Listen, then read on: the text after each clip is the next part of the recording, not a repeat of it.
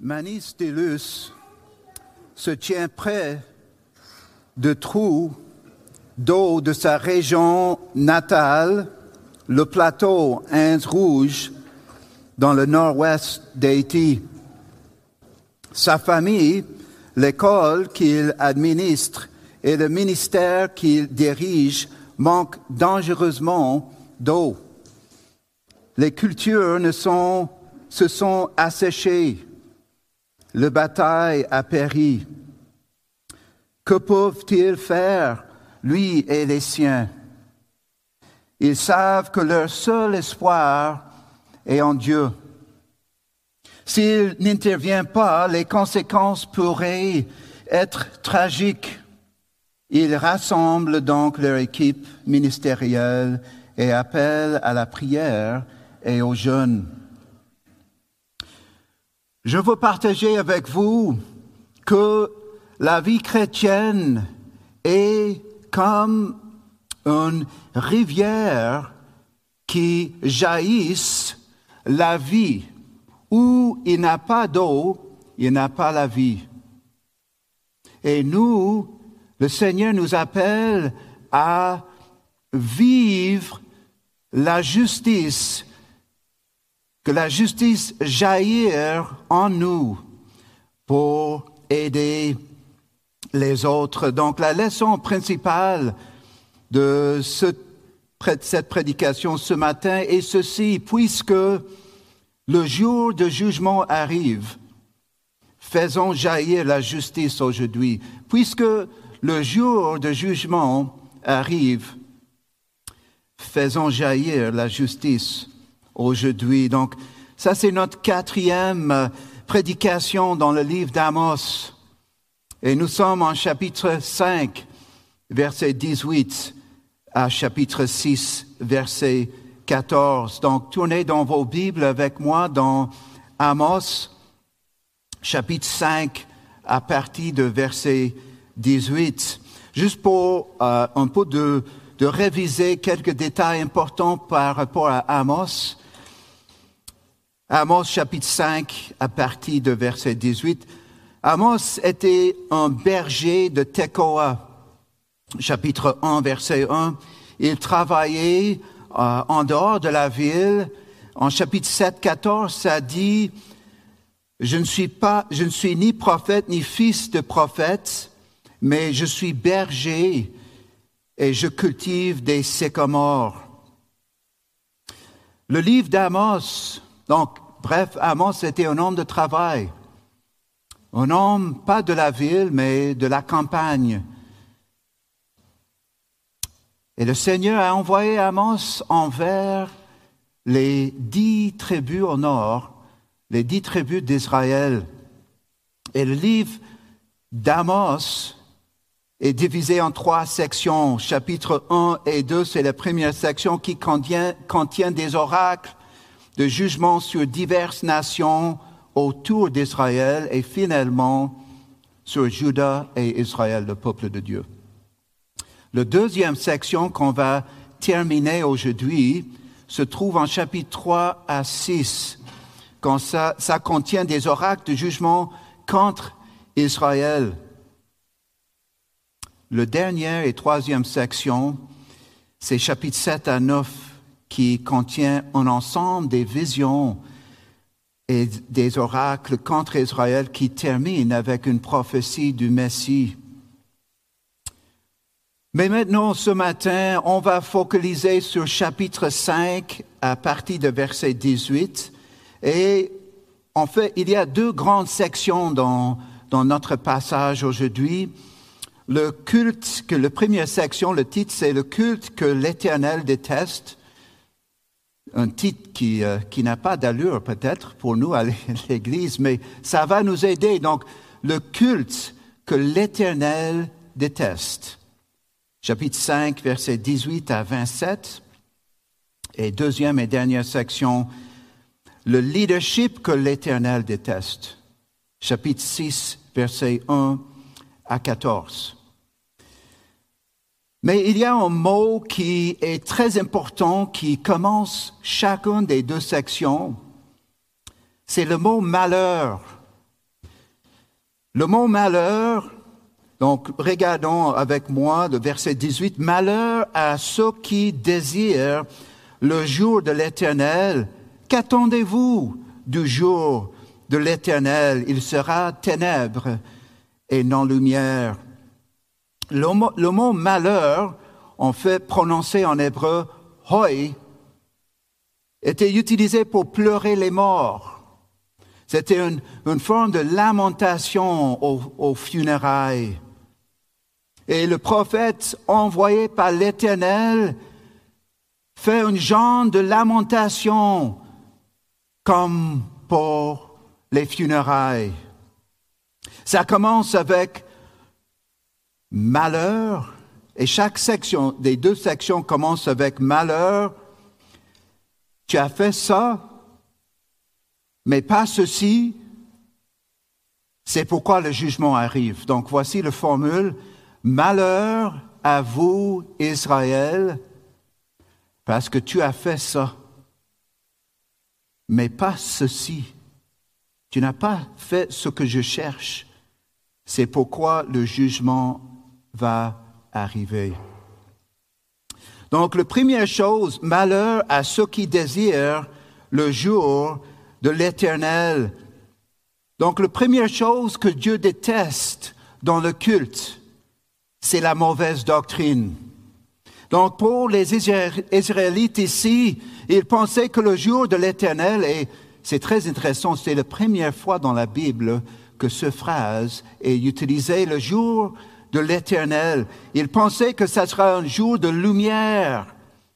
Donc cela veut dire que ça sera un jour quand le, Seigneur va amener le jugement contre tous les ennemis d'Israël. Mais qu'est-ce que le Seigneur dit? Il sera ténèbres et non lumière.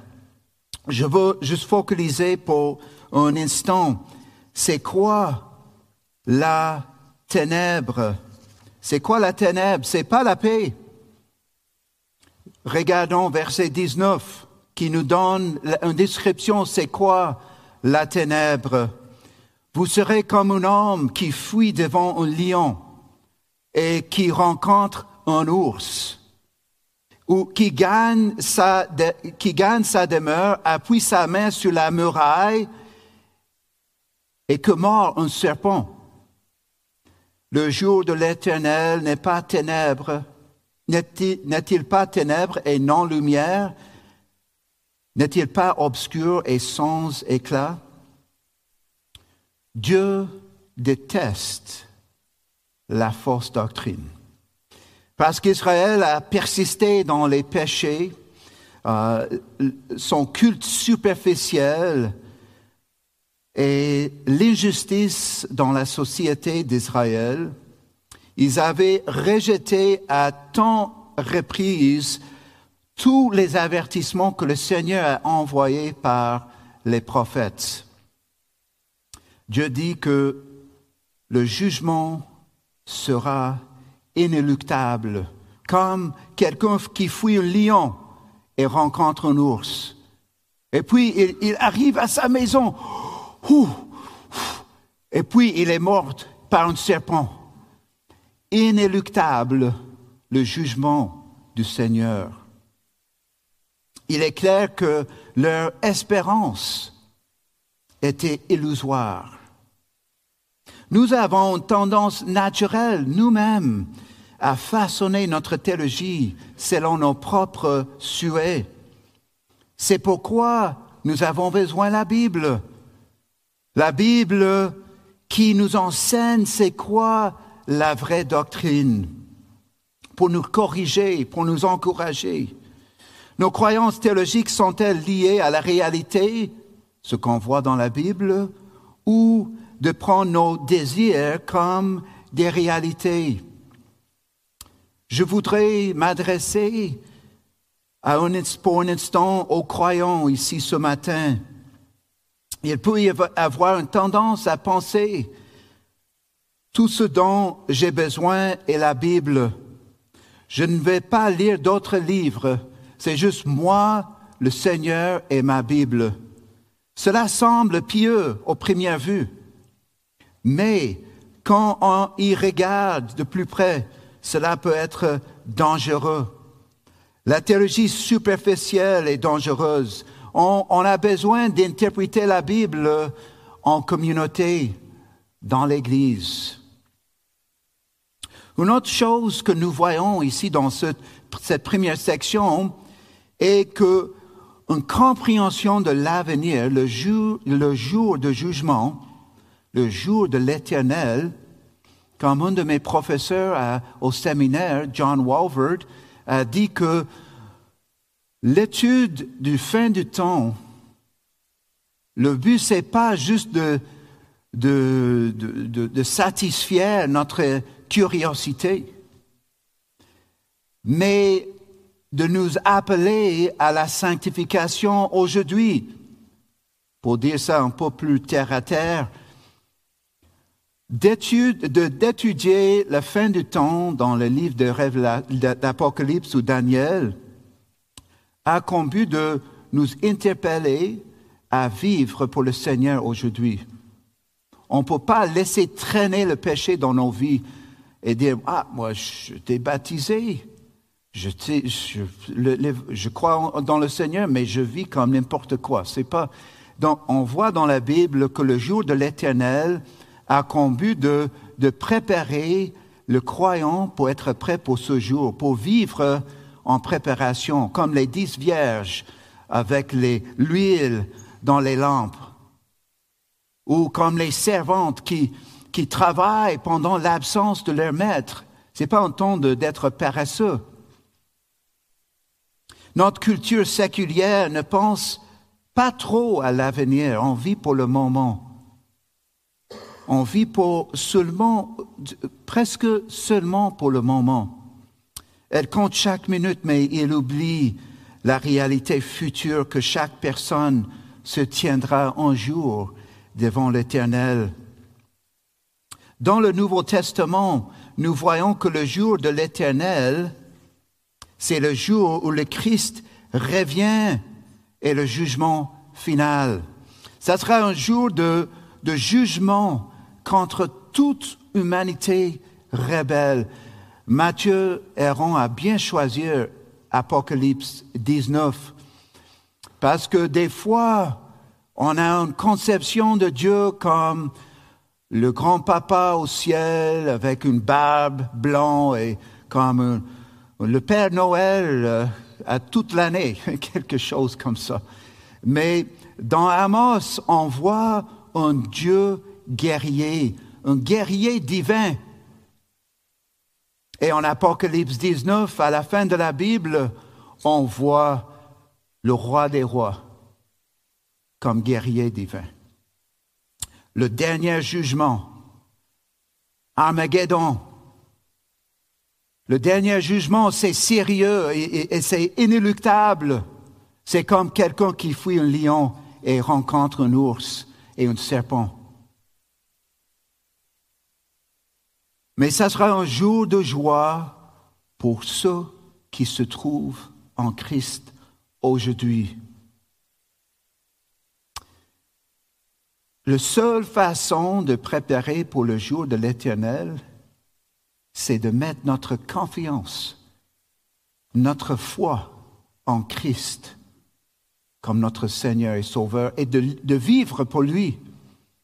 En Matthieu 7, versets 21 et 23, le Seigneur dit, ceux qui me disent Seigneur, Seigneur, n'entreront pas tous dans le royaume des cieux, mais seulement celui qui fait la volonté de mon Père qui est dans les cieux. Plusieurs me diront en ce jour-là, Seigneur, Seigneur, n'avons-nous pas prophétisé par ton nom, n'avons-nous pas chassé des démons par ton nom, et n'avons-nous pas fait beaucoup de miracles par ton nom? Alors je leur dirai ouvertement, je ne vous ai jamais connu, retirez-vous de moi, vous qui commettez l'iniquité. Le point ici, le jour de l'éternel doit inspirer une vie de sainteté aujourd'hui. Est-ce que vous me suivez? Le jour de la réalité, on peut pas, on peut des fois avoir euh, l'illusion de sécurité, qu'on peut dire que ce jour va jamais arriver. On, vit comme euh, dans une illusion, ça c'est passage. Mais si on veut être prêt pour ce jour, on doit être sûr que nous avons mis notre foi en Christ comme Seigneur et Sauveur et vivre une vie aujourd'hui qui montre cette réalité. Verset 21. Je haïs, je méprise vos fêtes, je ne puis sentir vos assemblées. Quand vous me présentez des holocaustes et des offrandes, je n'y prends aucun plaisir. Et les, les vœux engraissés que vous sacrifiez en action de grâce, je ne les regarde pas. Éloigne de moi le bruit de tes cantiques et je n'écoute pas le son de tes luttes. Le culte que l'Éternel déteste, c'est un culte qui fait du bruit, mais pas de cœur. Le bruit, peut-être un, un bel bruit, harmonisé à toutes les octaves avec une chorale, mais son cœur, Dieu déteste ce genre de culte. Regarde son langage ici. Je haïs, je méprise, je ne puis, je ne puis sentir. C'est dégoûtant pour l'Éternel, ce genre de culte. Dans notre culture séculaire, nous vivons comme si Dieu n'était pas lié à notre vie quotidienne. Et nous, l'Église, le dimanche matin, on vit à contre-courant de notre culture parce que nous croyons que Dieu nous voit, Dieu nous écoute, Dieu nous entend. On veut avoir un culte qui plaît à l'Éternel. Mais on ne doit pas oublier que Dieu ne supporte pas un culte superficiel, même si on chante bien. Mais si nos cœurs sont loin de lui et loin de celui qui est à côté de nous, c'est un bruit dégoûtant pour l'Éternel. La deuxième chose que l'Éternel déteste dans, dans le culte, c'est l'injustice verset 24. Mais que la droiture soit comme un courant d'eau et la justice comme un torrent qui jamais ne tarit. J'aime beaucoup la traduction parole de vie. C'était fait pour Afrique de l'Ouest avec un, un bassin de mots de 3500 mots seulement, une traduction littérale. Mais écoute c'est très simple comment c'est traduit ici. Mais faites jaillir le droit comme une source. Laissez la justice s'écouler comme une rivière débordante. Donc le culte d'Israël n'est que du bruit vide à cause d'un problème majeur. Quel problème? L'injustice rampante, continuelle, de l'élite riche d'Israël envers ses compatriotes pauvres et en difficulté. Dieu déteste l'injustice. On voit le couplage de droiture et justice en chapitre 5, verset 7 dans vos Bibles, 6, verset 12. On vous encourage d'amener vos Bibles au culte le dimanche matin. Ça va vous aider beaucoup pour suivre nos enseignements. Mais droiture et justice sont mis ensemble. C'est quoi la justice? Euh, J'ai trouvé ça dans un euh, commentaire.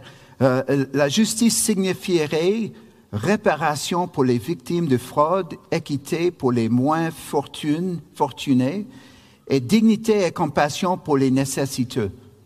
Donc les élites, les leaders, ça c'est pour la deuxième section, je laisse ça pour un instant, ils n'avaient pas les soucis pour les gens moins riches que eux, les pauvres.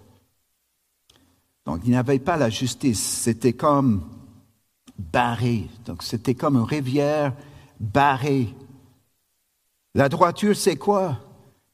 Ça implique, ça, implique des attitudes de miséricorde et de générosité et des transactions honnêtes qui imitent le caractère de Dieu tel que, révélé dans la loi de Moïse.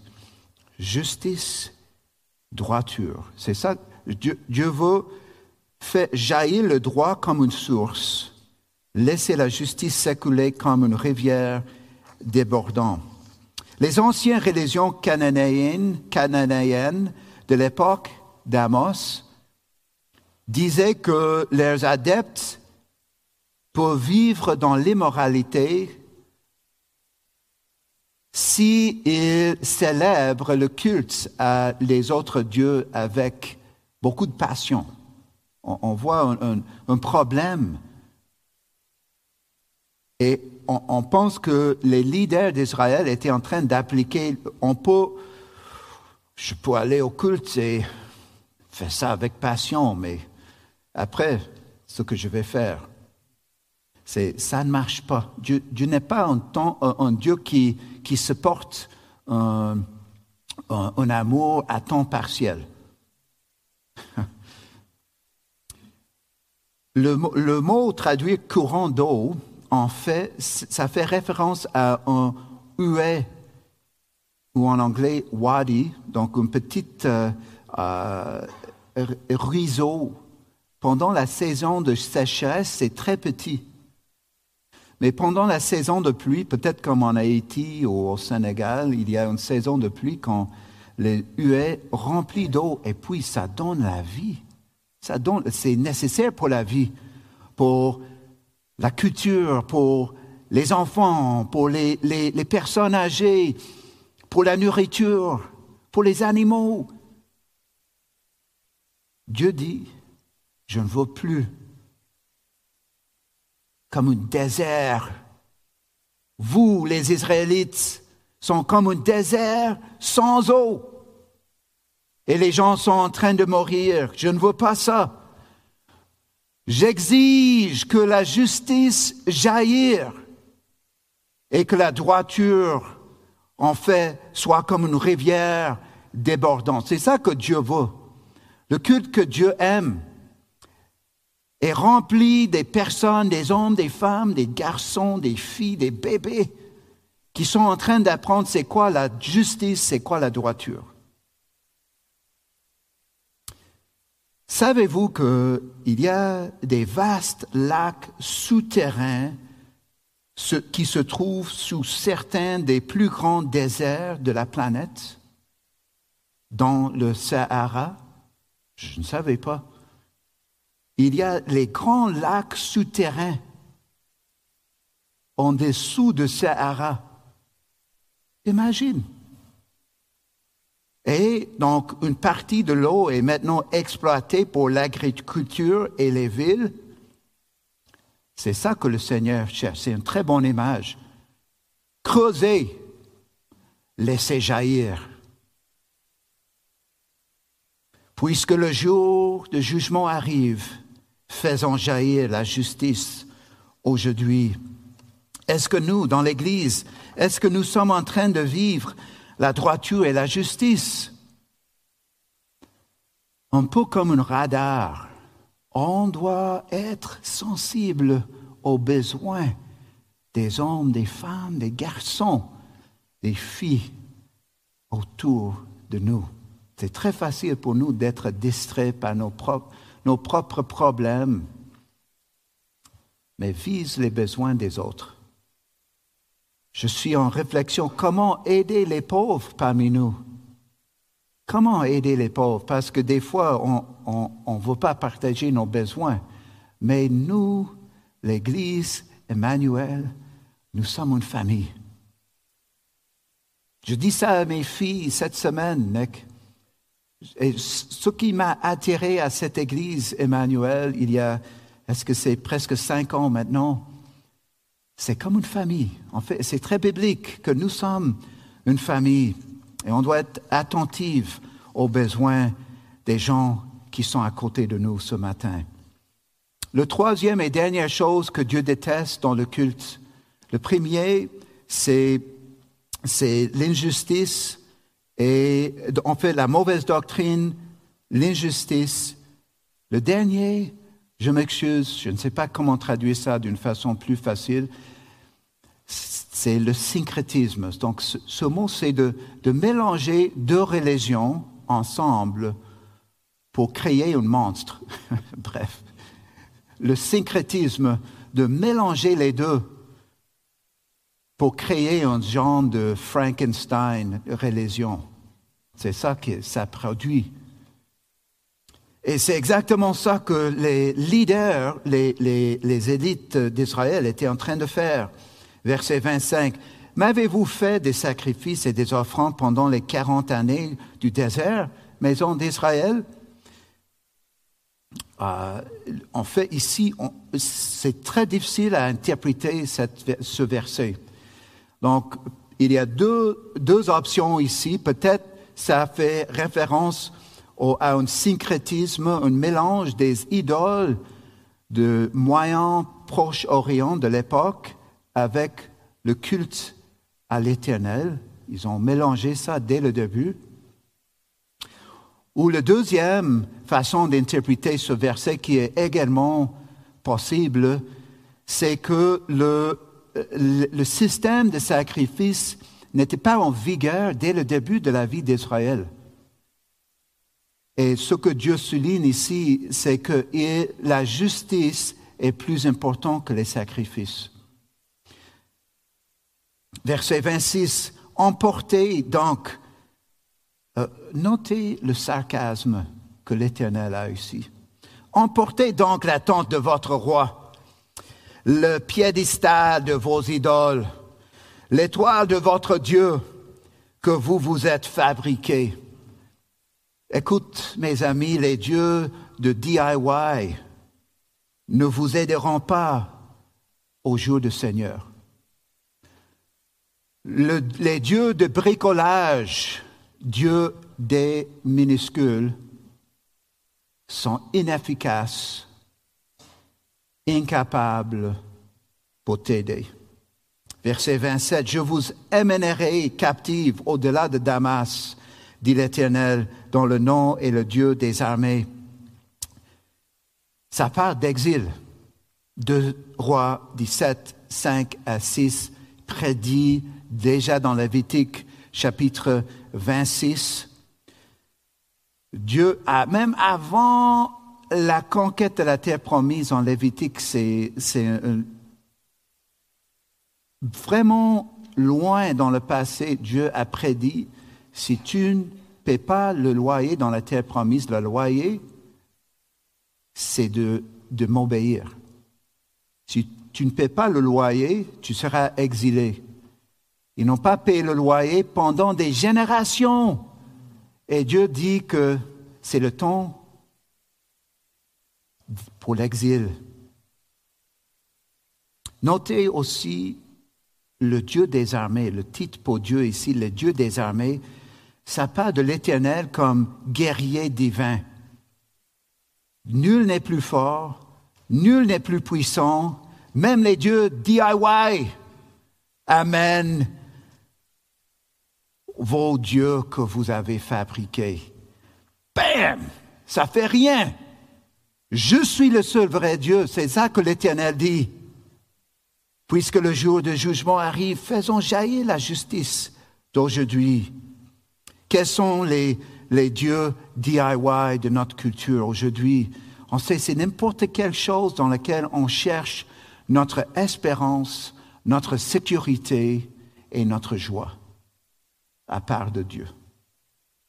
Sécurité, espérance, joie, raison d'être. Quelles sont les idoles qui frappent à la porte de mon cœur et j'imagine frappent à la porte de ton cœur aussi? Faites confiance à l'argent que vous avez économisé. Ça va te sauver, non? Non, non, non. La confiance dans votre éducation, ou peut-être c'est confiance dans votre groupe d'amis à l'école.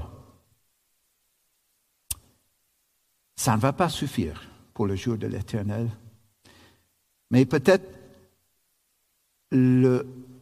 l'idole le plus rampante dans notre culture, c'est croyant en vous-même. Est-ce que je peux faire face au guerrier divin, l'éternel des armées des cieux? Fou! Jamais de ma vie. Jamais. Donc le, syncrétisme, c'est de mélanger ces choses avec la vraie religion, la foi en Jésus. Qu'est-ce que Jésus a fait dans le temple? Il est entré dans le temple, il a observé toutes sortes de syncrétismes avec la monnaie, avec les tables des gens qui vendent les choses. Qu'est-ce qu'il a fait? Il a renversé les tables. C'est ça qu'on doit faire dans nos cœurs. Trouver les idoles dans nos vies.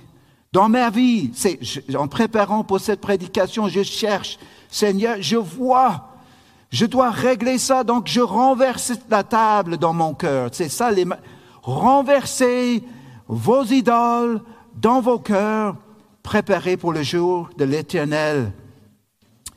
Donc le culte que l'éternel déteste est caractérisé par les trois choses, la mauvaise doctrine, l'injustice et le syncrétisme. Donc, le leadership que l'éternel déteste. Chapitre 6, verset 1. La première chose que Dieu déteste parmi les leaders, c'est l'orgueil. Malheur, donc voici le mot-clé qui commence, qui déclenche chaque une des sections. Malheur à ceux qui vivent tranquilles dans Sion et en sécurité sur les montagnes de Samarie, et à ces grands de la première des nations auprès desquelles va la maison d'Israël. Dieu déteste l'orgueil parce qu'ici, il parle aux élites, les leaders d'Israël qui vivent dans un luxe démesuré, au mépris total des besoins du peuple. Verset 2, passez à Calné et voyez, allez de là jusqu'à Amat la grande et descendez à Gath chez les Philistins.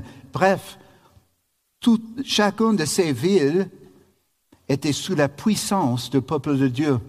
Et Dieu a donné ces villes au peuple de Dieu. Et qu'est-ce que Dieu dit? Ces villes sont-elles plus prospères que vous, vos deux royaumes, Juda et Israël, qui composent le peuple de Dieu. Et le territoire est-il plus étendu que la vôtre? Non.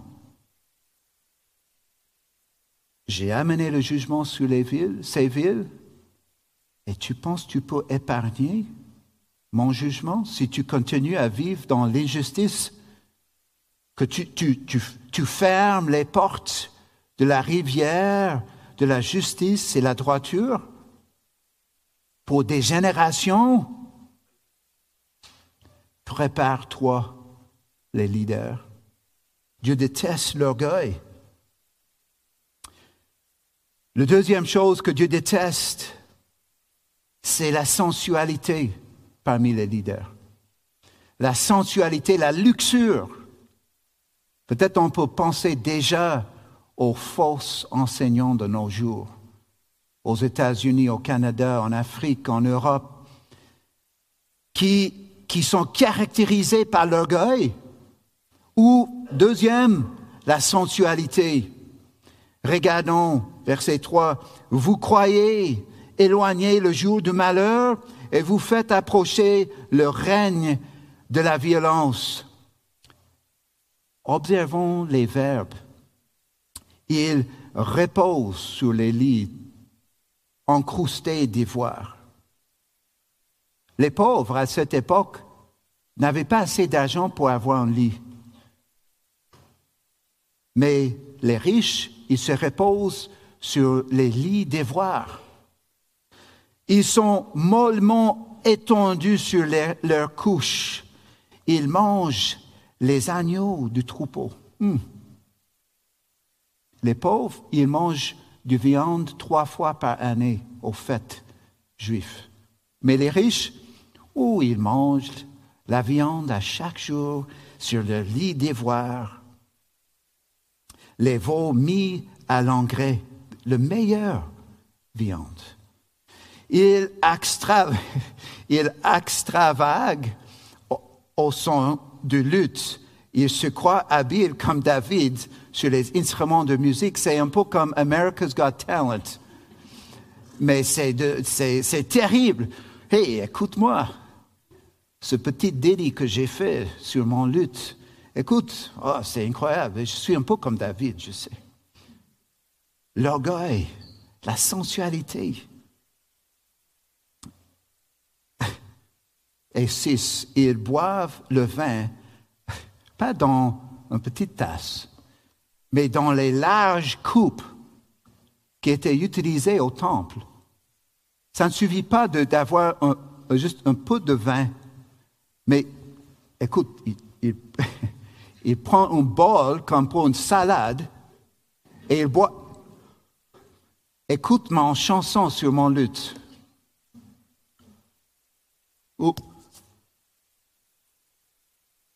C'est dégoûtant. Dieu déteste ce genre de leader. Mais regarde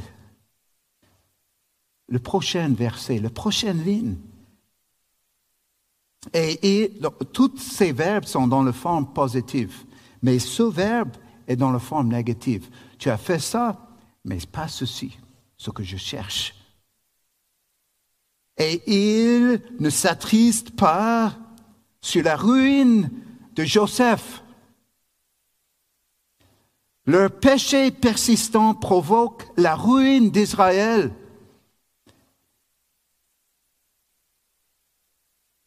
Pourquoi?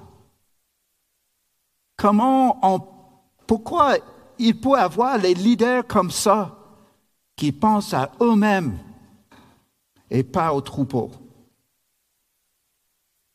Ils ont endurci leur cœur. Ils étaient ivres, en train de chanter.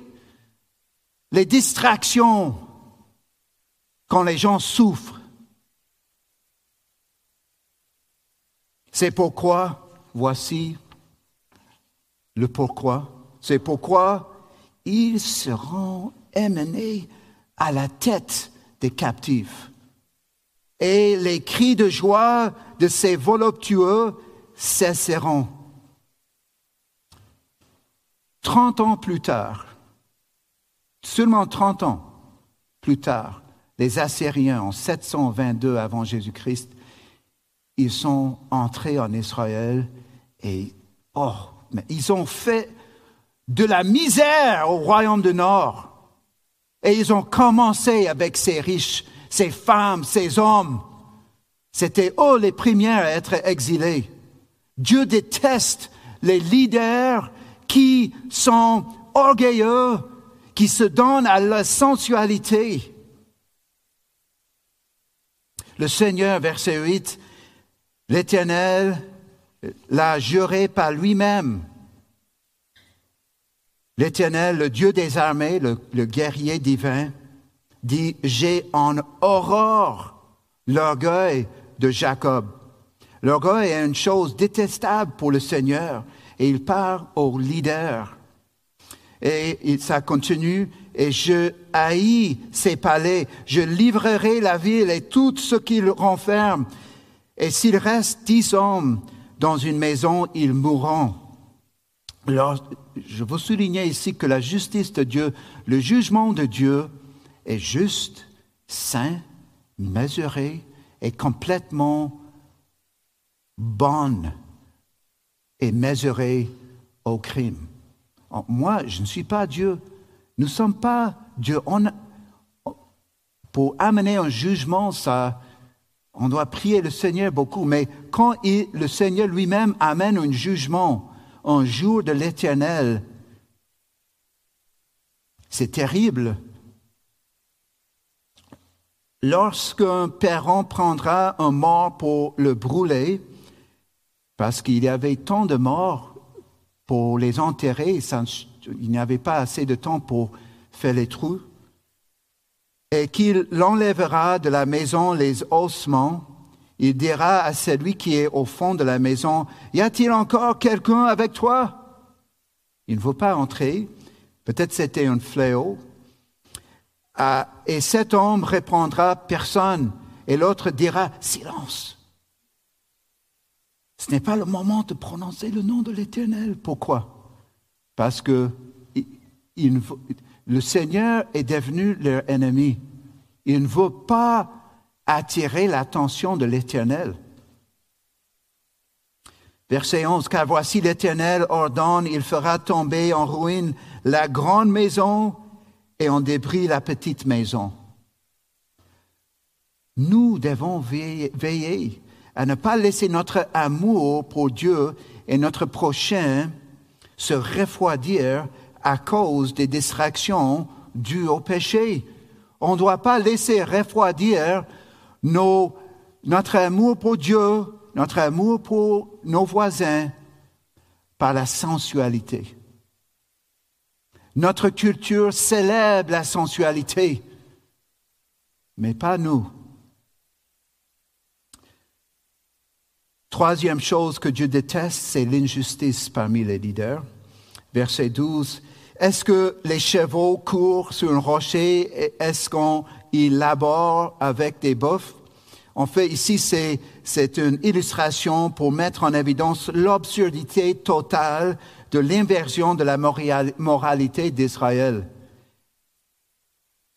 Prochain verset, pour que vous ayez changé la droiture en poison et le fruit de la justice en absinthe.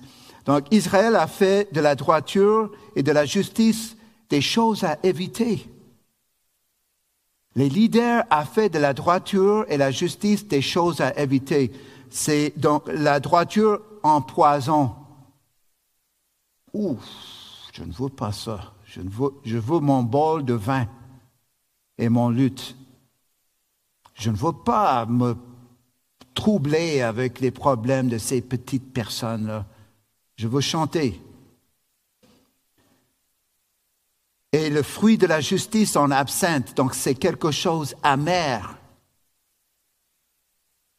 Pas un rivière débordant. Notre culture occidentale a fait de la droiture et de la justice des choses à éviter. Ils ont changé la définition, ça c'est une autre chose, mais la justice et la droiture biblique, c'est quelque chose à éviter parce que ça enlève mon propre épanouissement.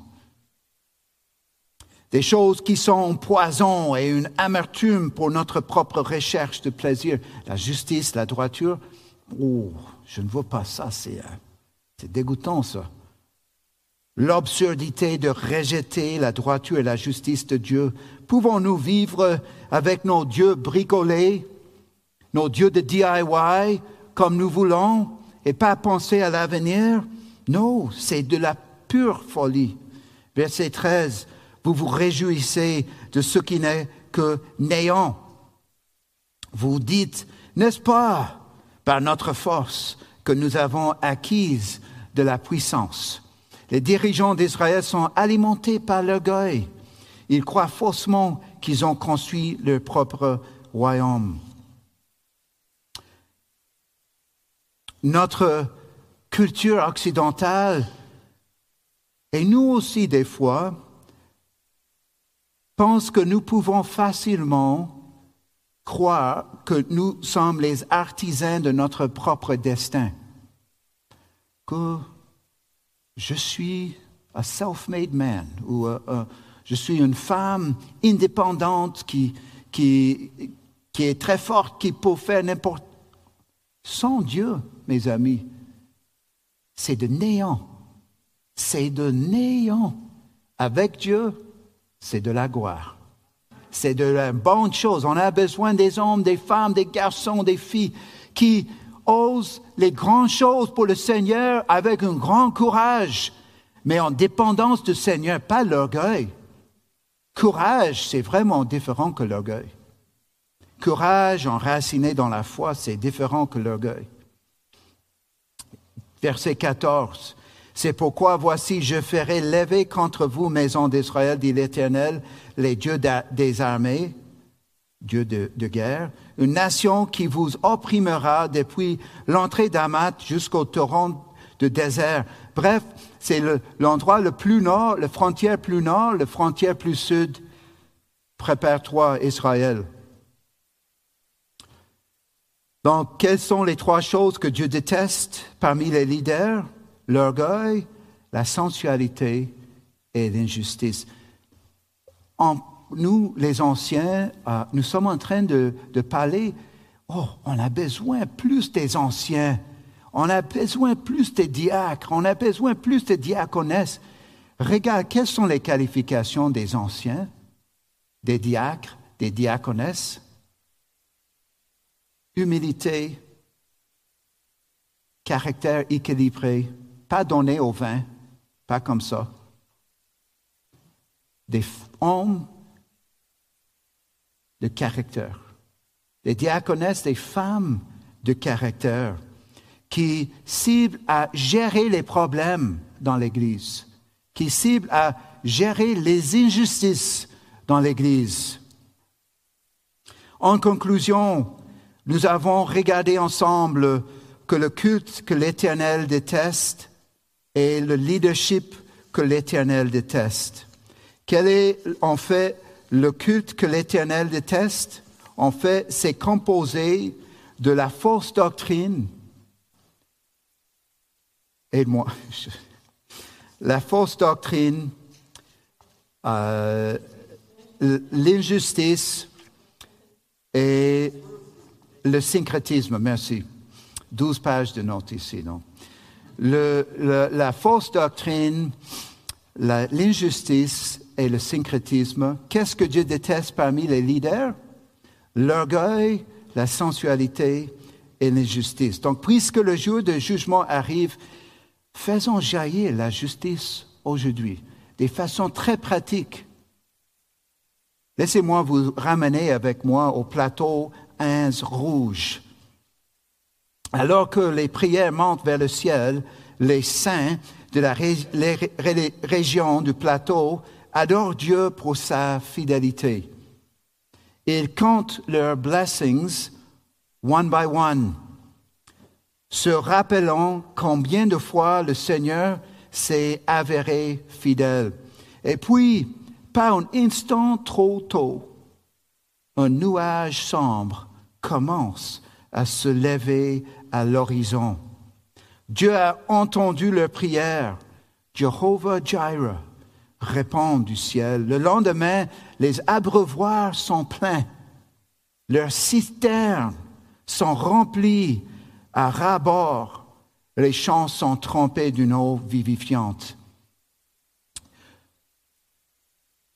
Le jour de l'Éternel, de seule façon que le jour de l'Éternel sera lumière et pas ténèbres, c'est tu mets ta foi en Christ. Qu'est-ce qui se passe quand Jésus est crucifié? Les ténèbres ont couvrir tout le pays d'Israël. Les ténèbres. Il a pris les ténèbres à notre place. Il était maudit à notre place. Il a absorbé le juste jugement de Dieu à notre place. Il a subi les ténèbres à notre place. Le jour de l'Éternel sera un jour de lumière pour ceux qui mettent leur foi en lui et qui fait jaillir la vie éternelle, un peu comme la femme samaritaine en Jean 4, que la vie éternelle jaillisse en elle, jusqu'au point qu'elle vivait la justice. Toute sa, vie, elle était convertie grâce à elle. Faire jaillisse la justice aujourd'hui. Amen.